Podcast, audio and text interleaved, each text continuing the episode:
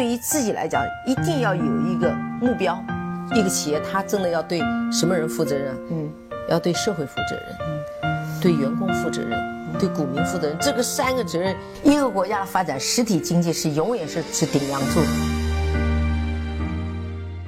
各位好啊，给你一个真实生动的格力电器，我们给的比你要的多。上一周啊，格力呢在南京举办了江苏格力的中央空调系列产品的发布会以及经销商的大会。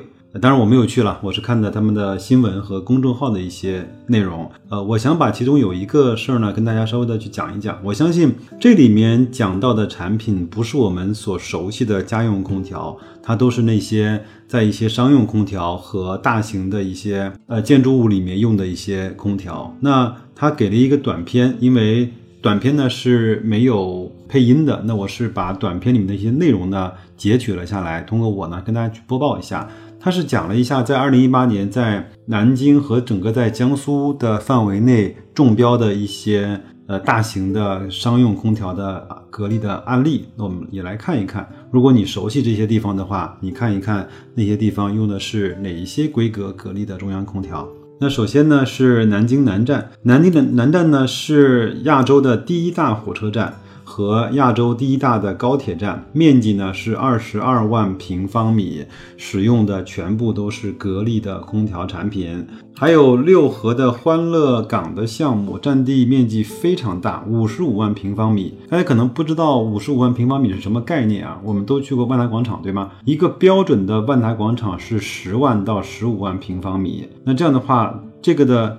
六合欢乐港相当于大概四个万达广场的体积，非常厉害。它使用的是六台格力的永磁同步变频离心机和三台冰蓄冷双工况机组。首先，我先来介绍一下三台的冰蓄冷的双工况机组。这个呢，非常的巧妙，它是晚上用波谷的电把水呢制成冰，白天的时候呢用电高峰，那它会把制成的冰。呃，所释放的这种冷气和冷的效果，再把它通过空调的系统把它给吹出来，这样的话就实现了在用电量小的时候和电费便宜的时候去制冷，在用电量大的时候，它用冰来去释放冷气，去给建筑物降温。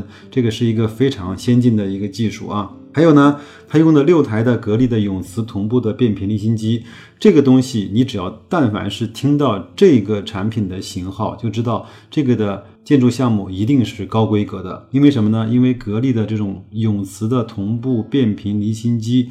这样的一个机组被称为叫世界超级工程首选。比如说北京的中国尊的项目，那个绝对是北京的一个地标性的建筑。它建成了之后，应该是北京最高的建筑物，也是代表着北京呃新时代的一种建筑的风貌。那它使用的就是这一款格力的永磁同步变频离心机组啊。那我们再往下来看，徐州的地铁一号线用了一百五十多台。五 S 系列的多联机组用了八百六十台 ST 系列的多联机的室内机和三十六台叫叫螺杆机组。地铁二号线用了五台的 LM 系列的风冷机组，三号线用了三十四台的螺杆机组。他们的地铁大厦的项目十三万平方，用了三台的 CVE 系列的离心机组，五十八台 GZK 系列的组合式空调柜。我相信这些所有的型号，各位都没听过。那其实我也很少听，但是我知道这些地方，像地铁，包括像高铁站，一定是对稳定性和质量要求是最高的。他们如果能够选用了格力的产品，说明整个格力的质量，那肯定是没有问题的，对吧？包括我们可以去查一查。像在武汉，包括在广州，很多的地铁线都是选用的是格力的整体的空调的产品。再往下来看，淮海宗申产业园，它呢也位于徐州，就是生产那个电动呃三轮车的宗申，包括摩托车啊宗申的那个产业园，两万平方米，两台 CE 系列的离心机组。和一台 CVE 系列的离心机组，江苏旅游学院这个呢是位于扬州啊，二十五万平方米，使用的是 GMV 第五代变频多联机组，非常壮观啊。外机呢有三百三十八组，内机有两千八百四十三台。扬州大学的广陵学院二十七万平方米，用的是 GMV 第五代的变频多联。机组，外机一百三十二组，内机一千七百三十台。扬州维也纳国际酒店，这个呢，我有一次出差，我好像还住过，这个酒店还不错啊，一万五千平方米，外机。六十八组，内机七百七十三台。再来看宿迁市中级人民法院审判庭，一万平方米，使用的是 GMV 第五代变频多联机组。宿迁市第一人民医院二十六万平方米，这个体量也很大啊。五台离心式冷水机组。再来看一看。京东的京东云华东数据中心，这个呢是在宿迁，因为强东的老家是在宿迁啊，它整个也有十三万平方公里，呃，十三万平方米，相当于一个万达广场了。使用八台，听好了啊，八台格力永磁同步变频离心式冷水机组和自控系统，说明这个的地方虽然面积没有那么大，但是它用了八台这个格力的这种世界超级工程专门用的这种空调和。呃，自控系统说明它对这种制冷和的要求和稳定性的要求是非常非常高的。因为京东它作为一家软件公司、互联网公司，它的数据就是它的生命线，它不可能允许它的数据出现任何的这种偏差和差池，所以它对这方面一定是要求最高的。包括我们我我在一一两年前做过一期节目，就是格力呢还中标了很多这种联通的。数据中心啊，包括华为的上饶的那些，就是云计算的中心啊，说明这方面它对呃稳定性和质量性要求最高的地方，格力是都可以满足的。再来看一看宿迁市公共卫生服务中心，两万平方米，使用的是 GMV 规格的第五代直流变频多联机，还有宿迁市西城大厦暖通工程，五点三万米，呃，五点三万平方米。包括宿迁市光电产业园两万平方米多联机组，呃和模块机组、光伏离心机，还有盐城红星美凯龙的河东分店用的也是全部的格力的产品，还有江苏康源药业股份有限公司两点六万平方米，呃再往下连云港市中等职业教育集团一点八万平方米用的是 GMV 第四代的多联机组和多联的新风机组等。还有连云港的万达广场，十一万平方米，三台离心式冷水机组和三台螺杆式冷水机组。连云港的体育中心，十二万平方米，三台离心式冷腿机组和 GMV 数码多联机。扬子江海燕大酒店，两万平方米，二期呢预计预计是三万平方米，用的是第五代格力直流变频多联机组和风柜等等。靖江体育中心一期工程，呃，大概九点七万平方米。GMV 第四代多联机组，还有一些我就不给大家念了啊，因为我相信各位呢平时会去看，呃，建筑物外墙上面有没有格力的空调。其实呢，对一些很大的建筑物，我们很难去知道它用的是什么样的空调系统，只有在楼顶上才能够看得到。这些文章和视频呢，告诉我们，其实格力呢，在无论是江苏，还有全国的一些各大省份吧，这些大的项目的中标率是很高的。因为什么呢？我给大家讲一个故事啊，我都都知道万科有个王石，对吧？王石呢，从他做生意的第一天开始，他就发下誓言，说我这一辈子做生意呢不行贿。当他出名了之后呢，他整个的这个风格呢是被所有人都知道了。那所以呢，很多当地的政府呢会优先把一些地块呢给到万科来去开发。为什么呢？万科第一，口碑比较好，质量也比较好啊。第二个呢，政府也都知道，我我跟万科万科去合作，就说明了我在这个里面没有任何的小动作，没有任何不干不干不净的地方，因为万科的企业文化和。合作的那个规范和要求就是没有任何的吃拿卡要，那所以跟万科合作其实是一种自身的清正廉洁，自身的非常好的一个背书。那我相信现在格力也是，格力呢，呃，它本身就是一个国有的品牌，也是一个国企国国资背景的这样的一个企业。当然，董小姐的这种自带光环和流量呢，也为她赢得了不少的呃，就是就是嗯赞誉吧。另外，呃，习总书记。呃，今年也到了格力去做视察，更是一种更强的这种背书。如果各位看到很多的节目采访的时候，你会发现有很多的领导会去专门带队到格力去拜访董小姐。如果没有见到董明珠，他们还会有一点点失望。包括呃，董小姐为什么能够无论是帮银龙也好，无论是帮格力也好，在各个地方非常快的能够拿下来非常大的面积的这种产业园跟所有的一些项目，跟这些问题它是分不开的。就是现在用格力呢，我我讲句不知道能不能讲的话，现在用格力的产品在中国来说，它是一种政治正确，它是一种正确的选择，用格力会显得更安全。这方面，格力其实占了。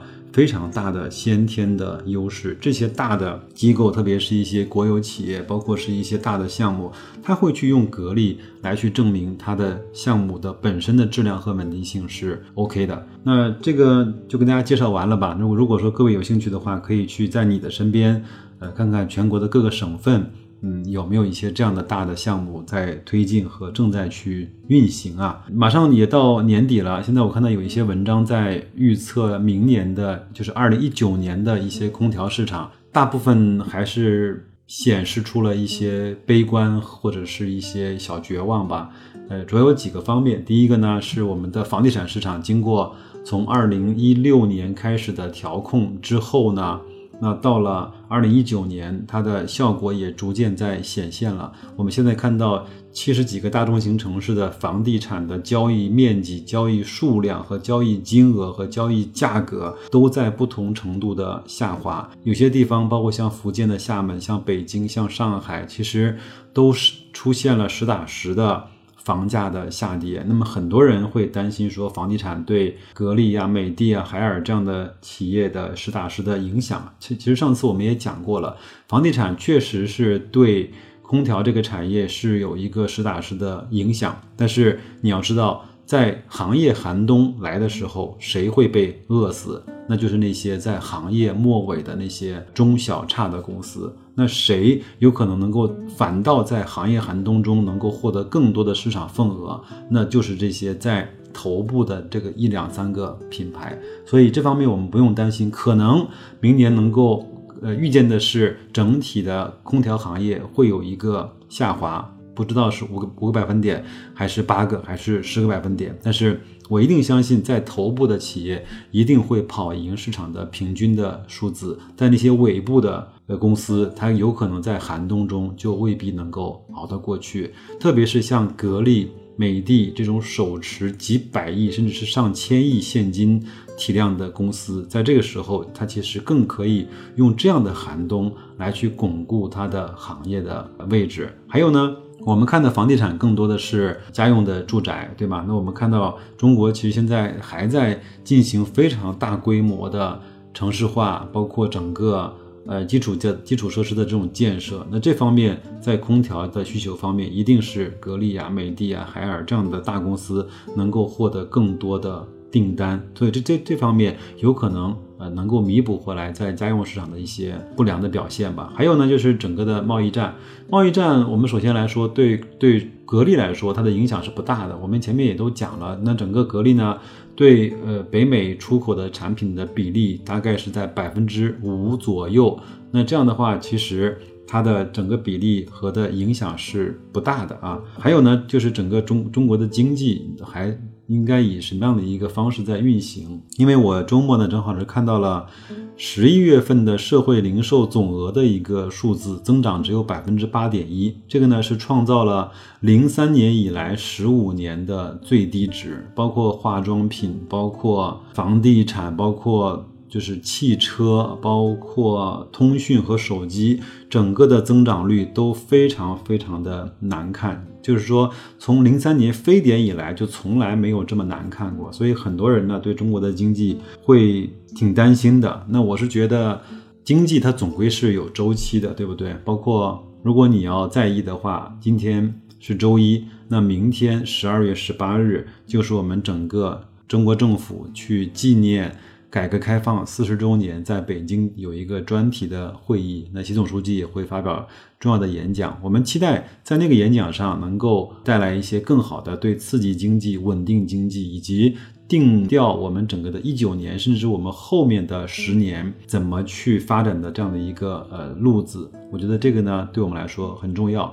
我相信，呃，中国这样的国家，它一定是以这种螺旋式上升的道路去走向它的繁荣富强的，这个几几乎是不可逆的。